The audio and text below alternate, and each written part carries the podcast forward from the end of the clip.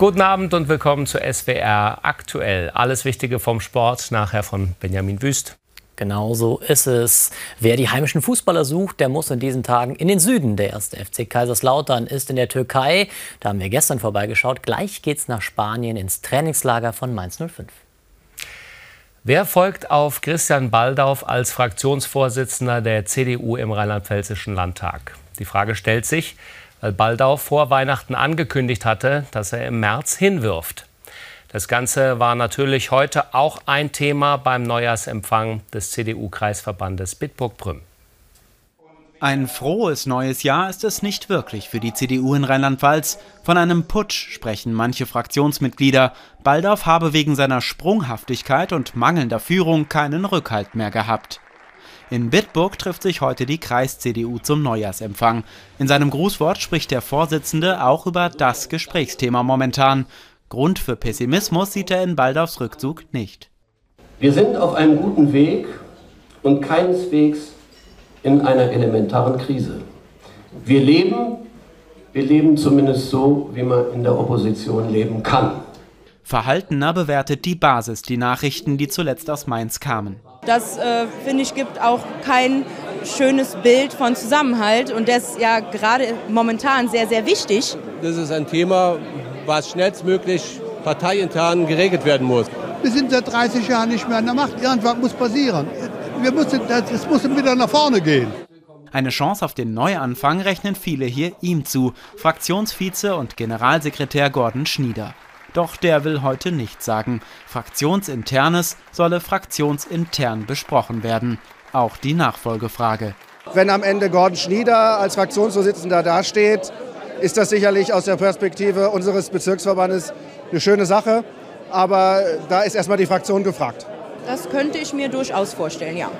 Ist ja auch ein, ein Eifler Jung. Schnieder lautet nur einer der Namen, die momentan gehandelt werden. Die CDU-Landtagsfraktion will ab Dienstag in Klausur gehen, möglichst ohne weiteren Streit. Die Spitze der SPD ist heute in Berlin zu einer Klausurtagung zusammengekommen. Bei dem zweitägigen Treffen des Parteivorstands wollen die Sozialdemokraten über Themenschwerpunkte des neuen Jahres beraten. Im Mittelpunkt steht unter anderem der Ausbau der Infrastruktur in Deutschland. Georg Link in Berlin, worum geht es denn da ganz genau und inwiefern betrifft das auch Rheinland-Pfalz? Also die Damen und Herren tagen noch und das wird bis morgen gehen, diese Klausur. Comeback Infrastrukturpolitik nennen sie das. Ich konnte mit Alexander Schweitzer, also unserem Digitalminister aus Rheinland-Pfalz, der hier auch im SPD-Bundesvorstand sitzt, sprechen. Und er hat gesagt, ihm war besonders wichtig, dass in diesem äh, Beschluss drinsteht, dass auch die ländlichen Räume mit schnellem Internet gut ausgestattet sein müssen. Also bis morgen geht's hier noch.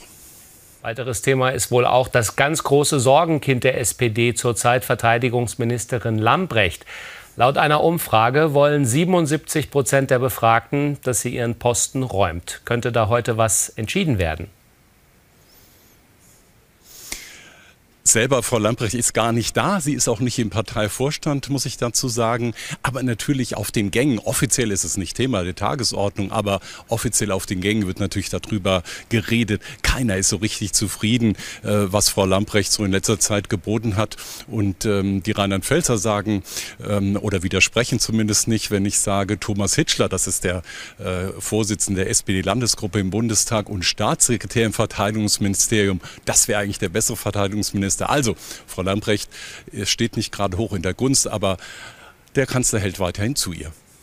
Georg Link live aus Berlin. Vielen Dank. Und wir machen jetzt weiter mit dem Sport. Da geht es ab in die Sonne. Ja, so ist es. Schön ins Warme. In zwei Wochen geht die Fußball-Bundesliga wieder los. Trainiert wird wie so oft in der Rückrundenvorbereitung im Süden. Mainz 05 ist in Spanien. In Marbella nicht mit dabei ist Stürmer Johnny Burkhardt. Er fehlt nach seiner Knie-OP. Burkhardt sitzt also hier im regnerischen Mainz, während seine Mannschaftskollegen traumhafte Aussichten genießen. Wenn an der Costa del Sol die Sonne aufgeht, liegt ein ganz besonderer Zauber über der andalusischen Mittelmeerküste. Hier hat sich Mainz 05 einquartiert. Ein entspanntes Ambiente. Aber das Team ist trotzdem fokussiert. Die Mannschaft hat sich für die restliche Saison was vorgenommen. Wir werden nicht alle Gegner dominieren können über die 90 Minuten, aber was wir, was wir wieder erreichen möchten, ist, dass wir unbequeme Gegner sind über 90 Minuten, dass, dass jeder Zweikampf dem Gegner wehtut oder dass der Ball dann wahrscheinlich wieder weg sein wird beim Gegner, weil, weil wir einfach den Zweikampf härter führen.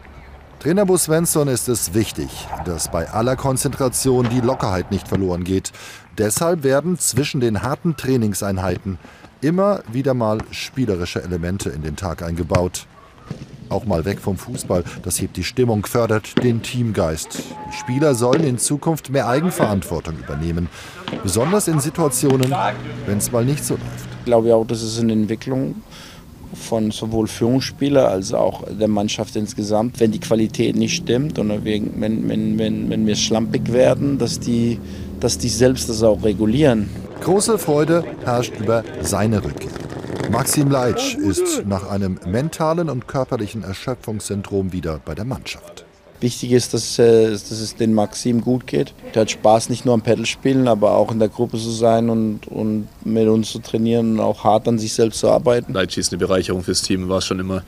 Und allein seine Art äh, ist eine frohe Natur und mich freut es einfach, dass er wieder da ist. Auch wenn in dieser Saison über Mainz 05 doch noch mal dunkle Wolken aufziehen sollten, die Mannschaft, sie ist bereit.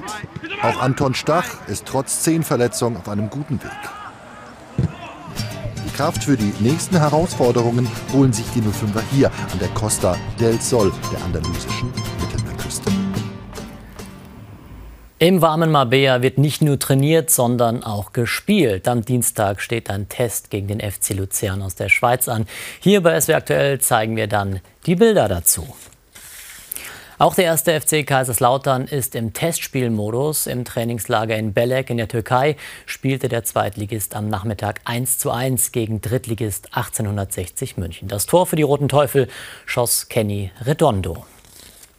Zum Handball. Die Mainzer Dynamites stecken im Abstiegskampf der zweiten Liga. Nach einer Niederlagenserie haben die Mainzer eine neue Trainerin geholt, Ilka Fickinger. Bislang Co-Trainerin des Erstligisten Bensheim soll sie nun für neuen Schwung bei den Dynamites sorgen. Und das, das gelang. Gleich im ersten Spiel gestern Abend im so wichtigen Duell mit dem Tabellenletzten der SG Schutzach-Bottwartal gab es einen 32 zu 25 Sieg.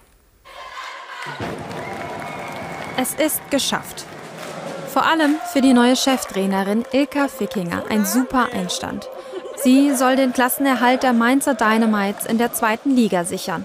Trotz des ersten Sieges gibt es jedoch noch viel zu tun. Taktisch ist noch sehr viel Luft nach oben, aber wir hatten jetzt äh, sieben Trainingseinheiten zusammen. Man kann auch nicht erwarten, dass natürlich das jetzt hundertprozentig schon funktioniert. Von daher, wir brauchen noch ganz viel Training zusammen, so Spiele und dann glaube ich, kann das Potenzial auch voll ausgeschöpft werden von der Mannschaft. Was die Mannschaft drauf hat, hat sie gestern Abend gegen den Tabellenletzten aus Schotzach-Bottwartal gezeigt. Defensiv richtig stark lassen die Mainzer Dynamites in Rot kaum etwas zu. In der Offensive, wo sie sich bisher schwer taten, haben sie die entscheidenden Tore gemacht. Und so führen die Mainzer Frauen hochverdient mit sieben Toren zur Pause. Die neue Cheftrainerin überzeugt gestern. Die sportliche Leitung war ohnehin schon von ihrem Führungsstil und ihrem Feingefühl für die Mannschaft angetan. Wir glauben, dass sie eine der best ausgebildetsten Trainerinnen in Deutschland ist im Handball. Äh, und persönlich, auch als Mensch, das ist auch immer sehr wichtig, dass es zu einer Frauenmannschaft passt. Zumindest gestern passt alles. Die Mainzer Handballerinnen bleiben souverän und lassen sich den sieben Tore Vorsprung nicht mehr nehmen. Am Ende steht es 32 zu 25. Aufatmen bei den Dynamites. Wir haben gewonnen. Das ist das Allerwichtigste für uns gewesen. Ich glaube, ähm, uns fallen da ziemlich viele Steine von den Schultern. Und ich hoffe, mit dem Spiel heute ähm, sind wir jetzt wieder auf dem aufsteigenden Ast. Das erste Spiel im neuen Jahr verschafft Hoffnung. Viel besser hätte der Start für Ilka Fickinger und ihre Mannschaft nicht sein können. Der Glaube an den Klassenerhalt ist zurück. Ja, Jubel also in Mainz. Gute Gefühle im Abstiegskampf, die gab es auch in der Hallenhockey-Bundesliga für die TG Frankenthal. Der Vorletzte setzte sich im Kellerduell gegen Schlusslicht Wiesbaden mit 8 zu 3 durch. Nicht durch Kampf, aber mit Nervenstärke und vor allem ganz viel Rhythmusgefühl hofft der CC Rot-Weiß Casino Mainz auf den Klassenerhalt. Nach dem Aufstieg ist es eine Premiere, dass sich die Tänzerinnen und Tänzer auf höchstem Niveau in der Bundesliga beweisen dürfen. Gestern Abend fand der erste von vier Bundesliga-Wettkämpfen in Ludwigsburg statt. Der Moment der Entscheidung. Die Mainzer aus dem Häuschen. Sie holen Rang 6. Das würde am Ende der Bundesliga-Saison den Klassenerhalt bedeuten. Ich glaube es noch gar nicht so richtig. Also wir haben so viel trainiert in der letzten Zeit, um auf diesen Moment hinzufiebern, weil wir unbedingt den sechsten Platz haben wollten. Und jetzt haben wir es einfach geschafft. Zweieinhalb Stunden vorher. Der erste Auftritt in der Bundesliga. Die mitgereisten Fans machen Mut. Als Aufsteiger sind die Mainzer Außenseiter, ganz klar. Choreo, Musik, Outfit, alles haben die lupenreinen Amateure in monatelanger Detailarbeit selbst kreiert. Die Trainerin zufrieden, auch wenn es, wie erwartet, erstmal nur fürs kleine Finale reicht. Und das sehen die Zuschauer nicht. In einer stillen Ecke unterm Hallendach Videoanalyse des ersten Auftritts. Tenor gut, aber da geht noch mehr. Ja, es war ein ganz solider Durchgang, da sind wir zufrieden mit. Ein paar Kleinigkeiten haben wir noch gesehen, dass die Abstände nicht gestimmt haben, aber das werden die Tänzer jetzt ähm, nach der Videoanalyse verbessern. Da bin ich sehr zuversichtlich, dass das im nächsten Durchgang klappen wird. Letzte Anweisungen der Trainer und letzte Korrekturen am Outfit. Die Spannung ist greifbar der entscheidende Durchgang. Nur der Sieg im kleinen Finale bedeutet einen Nicht-Abstiegsplatz. Und die Mainzer Formation steigert sich, macht den ersten wichtigen Schritt. Saisonziel ist Klassenerhalt, sechster Platz. Den haben wir jetzt und genauso läuft jetzt hoffentlich weiter für die nächsten Turniere und dann sind wir überglücklich. Jetzt wollen sie diese Leistung bestätigen bis zum Ende der Bundesliga-Saison. Die Stimmung jedenfalls ist garantiert erstklassig. Ja, und das beim Tanzen, beim Hockey, beim Handball. Da waren einige Big Points im Kampf um den Klassenerhalt dabei. So viel für den Moment vom Sport. Wir halten Sie aber natürlich wie gewohnt auch im Netz auf dem laufenden swr.de slash Sport. Florenz, bitte.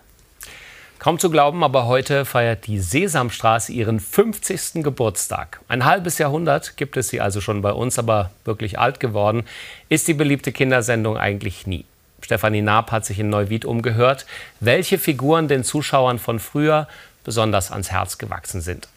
Wer wie was, wieso, weshalb, warum. Wer nicht fragt, bleibt dumm, sollte immer noch so sein. Und meine Figur war das Krümmelmonster. Der gemütliche Samsung. Ja, weil er quasi so über allem stand immer. Also Erne Bert, daran erinnere ich mich, weil die halt immer diese heißen Diskussionsrunden hatten. Die haben sich immer gegenseitig gedisst, sagt, würde man heute sagen, der Jugendsprache. Ja, die haben sich ein bisschen gegenseitig Hops genommen, äh, war ein bisschen mit Humor. Ja, Herr von Bödefeld, weil der äh, ziemlich schräg war immer von seiner Art her.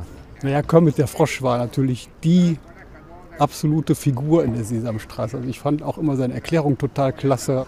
Der Krümelmonster. Warum? Weil er immer so viele Kekse isst. Das Krümmelmonster und äh, Oscar aus der Mülltonne. Samson, genau. Den fand ich immer sehr niedlich, weil er so ein bisschen tapsig war. Ich liebe Wolle und Pferd. Tiffy, weil die diese rosanen Plüschhaare hatte. Die fand ich immer gut. Elmo. Elmo ist bei uns, im, also bei mir im Kopf geblieben. Auch bei meinem Kind. Mein Kind ist jetzt elf Jahre alt und unser Kater heißt auch Elmo, weil er den so toll fand von der Sesamstraße. Das Krümelmonster, weil das durfte Krümel machen.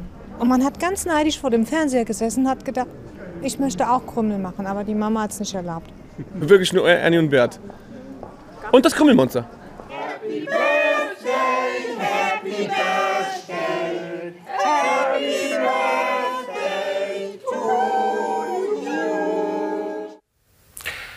Und hier sind die Wetteraussichten für den Wochenanfang.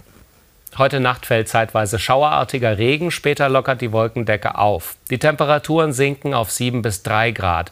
Vor allem im Bergland weht ein stark böiger Wind. Morgen gibt es immer wieder Regen oder Graupelschauer, in höheren Lagen auch Schneeregen. Die Höchstwerte erreichen nur noch 4 bis 9 Grad, es bleibt sehr windig. Das war's von uns. Wir zwei wünschen Ihnen jetzt viel Spaß bei Ich trage einen großen Namen. Tschüss.